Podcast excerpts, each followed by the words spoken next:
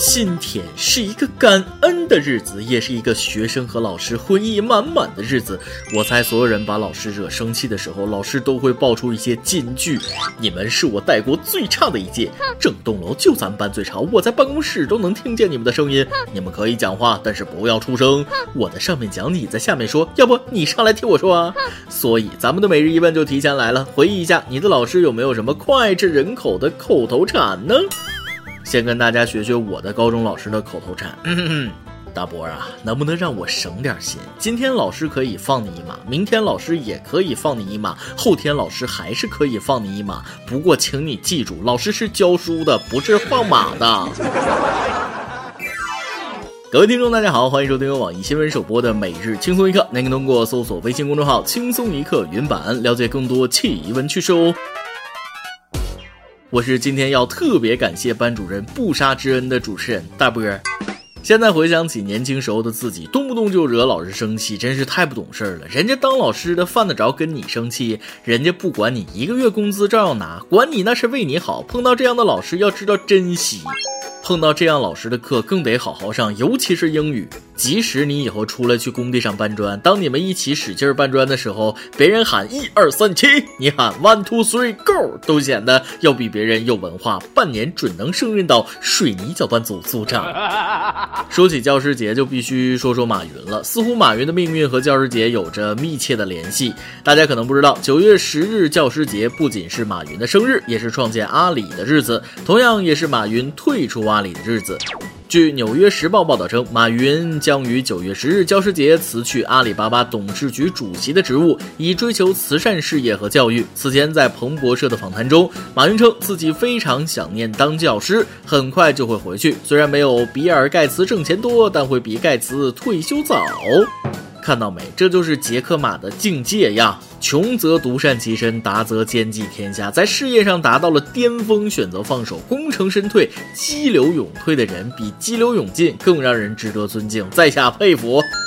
与此同时，我得感谢马云大哥呀，他是目前唯一一个没有见过面就肯把钱借给我的人。既然这时候选择功成身退，能不能好人做到底，来个大赦天下？这个月花呗就不还了，行不行？当然了，无论怎样，也要祝福杰克马的退休生活能够美满幸福，尽享天伦之乐。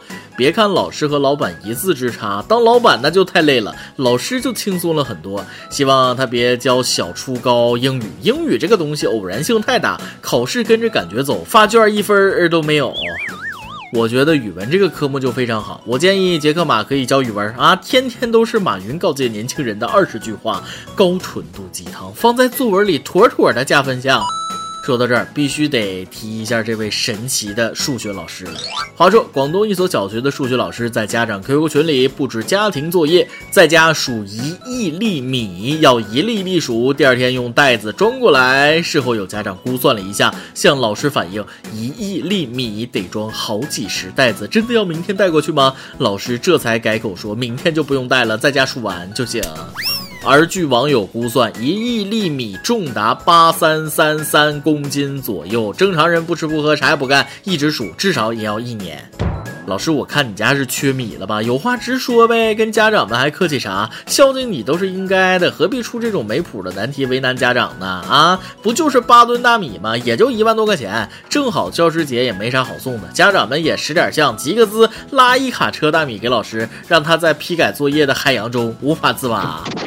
要不咱们再方便点，老师你还是直接去粮库检查作业吧。您实数吗？一亿粒啥概念？不知道还当什么数学老师？幸好没让同学们数硬币，把家长逼急了，非得抢银行去不可。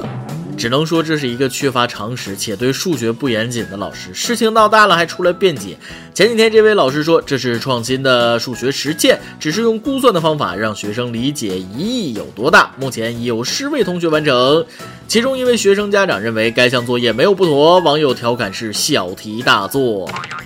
快别狡辩了！截图里白纸黑字写的明明白白的啊，一粒一粒数，还让带学校来，明显是认真留的，还美其名曰创新教学，好意思说吗？你这是教会家长和孩子面对无法完成的任务选择说谎。你问问所谓完成的学生到底有没有完成？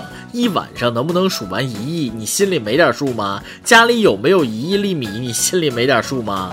但是这老师不负责，对教学不严谨是一方面，也从侧面反映出现在的学校的大现象。有些学生的家长看见老师，那比看见自己爹妈都亲呐！教师节送几万的表和包包，那不在话下，恨不得说老师放的屁都是香的。老师留的作业，那必须是圣旨，完不成还香。不过这也是没办法的事儿。虽然说没结婚，但我能理解家长的苦衷。孩子在老师手里这么做也是身不由己。每个家长难免有吃屎的时候，可你吃归吃，别嚼啊，这还吧唧上嘴了。但照这个逻辑，我们推理下去，完成这个作业的数十个人都是富家子弟呀，老师以后要重点照顾的。努力吧，不为别的，一切都为了孩子。现在看看你的工资赶上应届生的平均水平了吗？上周公布的一份最新调研成果显示，二零一八年全国本科应届生平均起薪水平为五千零四十四元，其中一线城市为五千两百九十二元，二线城市为四千四百八十九元。硕士应届生起薪水平为六千八百二十四元，其中一线城市为七千一百五十九元，二线城市为五千七百二十六元。专科应届生起薪水平为四千零一十六元，其中一线城市为四千两百七十九元，二线城市为三千四百。九十九元。从不同行业岗位的起薪水平来看，IT 互联网行业为应届生提供的薪资最高。看到这个数，大家可能心里都打鼓了。工作这么多年，连个本科生都不如，一个月才两三千块钱，对不起国家的栽培呀！但是我想跟大家说，不要气馁，学历并不能决定你的薪资，你的未来。看看我，虽然小本毕业，但我努力工作，讨好领导，十年如一日，天天严格要求自己，一顿加班猛如虎。一看工资两千五，满意。别看我挣不了多少钱，但是我会省啊。比如今天在 4S 店看了一辆玛莎拉蒂，各方面性能都挺满意，但我就不买，一下子就省了七八百万。真搞不懂这些数据。你们是怎么出来的？是按照信用卡申请表的工资统计的吗？正反映了工作的真谛。理想很美好，现实它很残酷啊。然而残酷的不光是工资，下面的一组数据恐怕又要戳到各位白领的痛点了。最近一项调查显示，约百分之八十五的中国白领每周都要加班，百分之二十一点三的白领每周要加班五到十个小时。每次一到节假日，就会有网友大倒苦水，表示能有正常的双休日就不错了，其他假期根本就不敢想。而今年是双休日制度施行的第二十四个年头，对很多上班族来说，每周工作五天、四十个小时工作周制度仍然只是仅存理论可能。你说啥？原来周六周末不用上班啊？早说呀！要是这样的话，我得改改简历，三年工作经验算上加班，那得有四年了。但是我身为一名员工，还是要说出自己的心里话。我们都是自愿加班哦，不不不，不是加班，我们是业余时间自愿上班。工作使我快乐，放假阻碍我进步。玩笑话说到这儿啊，其实提起假期这个事儿，可以说所有人都经历过这种不可避免的坑。参加工作的人都明白，加班对于大多数人都是常态，能反抗吗？能，你可以选择不加，你不加班，有的是人可以去加班。最可怕的是到下班的点儿了。一个都不走才是最骚的，准点下班，心虚的跟犯罪一样。说到这儿，可能有人说了，年轻人就是要吃苦，多加点班不算什么，挣钱就行。说的容易，可倒是给呀，多少人加班一分钱都拿不到。对这种不给加班费的企业表示强烈谴责。另外，各位在座的年轻人还是要看得开一点，别被老板灌点鸡汤就不要命了一样往死了用你的脑子想想，工作挣钱是为了干啥？买楼、娶媳妇、生孩子，然后再给孩子买楼，给孩子娶媳妇。可天天加班能买得起房吗？你的工资有房价涨得快吗？我老家人口几十万的小县城，均价都接近一万了，反正加不加班都买不起，你还加什么班？但大家也不要为明天忧虑，因为明天自有明天的忧虑，一天的难处一天扛就够了。行了，最后咱们惯例给大家送上一条轻松的新闻，让大家忘掉月薪和房价，轻松迎接明天的太阳。话说，重庆一名男子在夜间散步的时候，接连遇到两件伤心事儿：一，自家金毛狗失踪了；二是找狗的过程中自己掉进了深坑。不过掉进去后，惊喜来了，他发现原来走丢的狗也在坑里蹲着呢。是谁？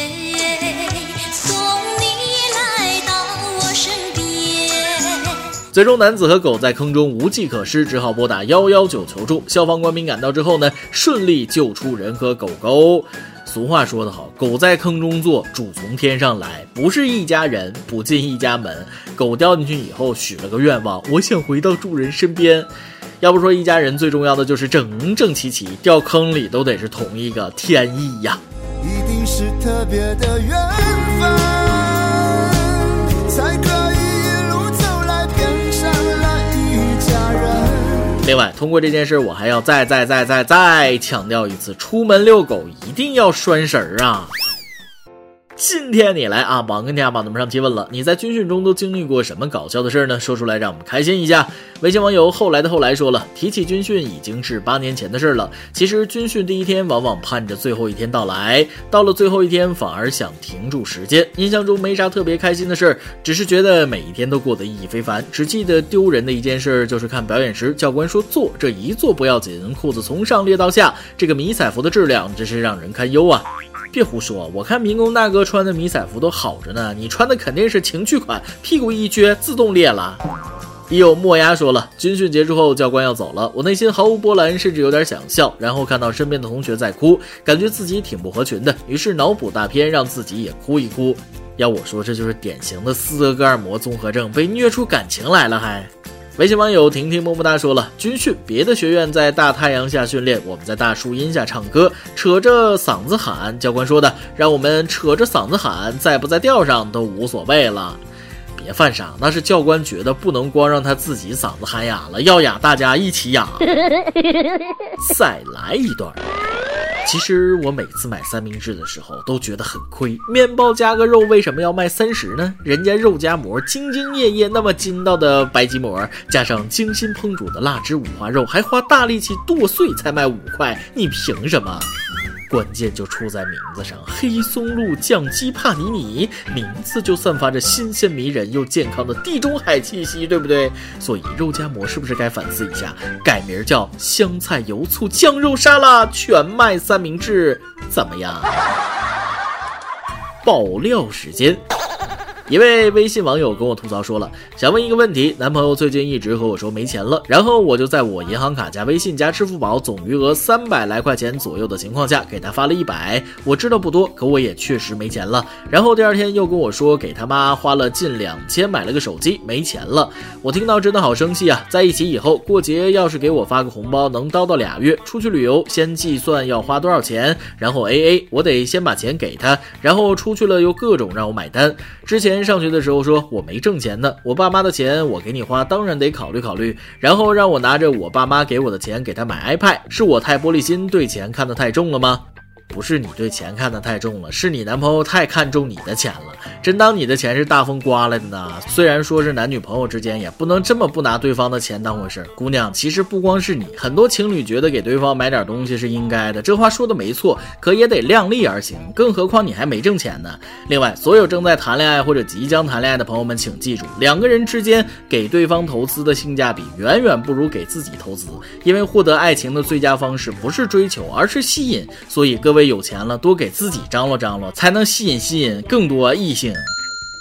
一首歌的时间，微信网友笑眼喵说了：“小可爱边边，我想点首歌呀！我亲爱的刘先生，每天都要听轻松一刻的音频才能睡着，受他影响，我现在每期也都不会错过，每期都会被各种段子逗得捂着被子笑出声。我俩现在异地，感觉到他最近生活、工作、学习方面都很辛苦，想点一首他最近喜欢的一首歌给他打打气。往后余生也送给所有情侣，愿你们和今生所爱余生安好。”对不起，我们这里没有情侣，只有一群寂寞的单身男女听着你点的歌，但还是要给你们送上祝福。不过祝福你们的同时，这首歌也送给所有还在单身状态的网友。往后余生，大家要加油脱单呐！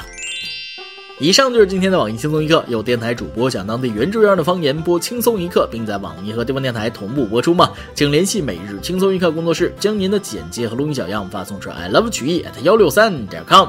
老规矩，祝大家都能头发浓密、睡眠良好、情绪稳定、财富自由。我是大波儿，咱们下期再会，拜拜。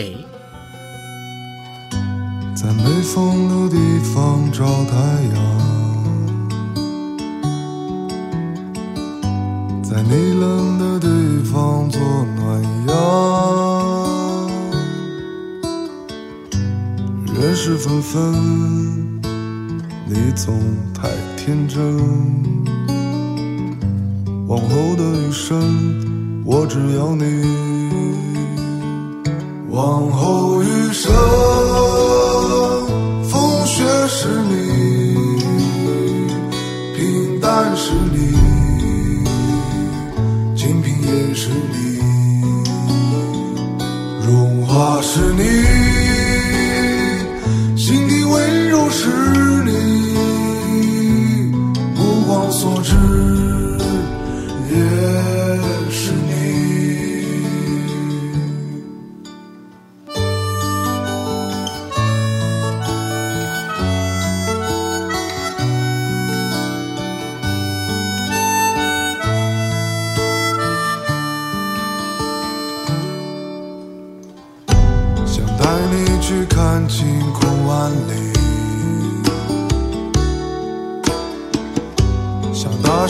告诉你我为你着迷。往事匆匆，你总会被感动。往后的余生，我只要你。往后余生，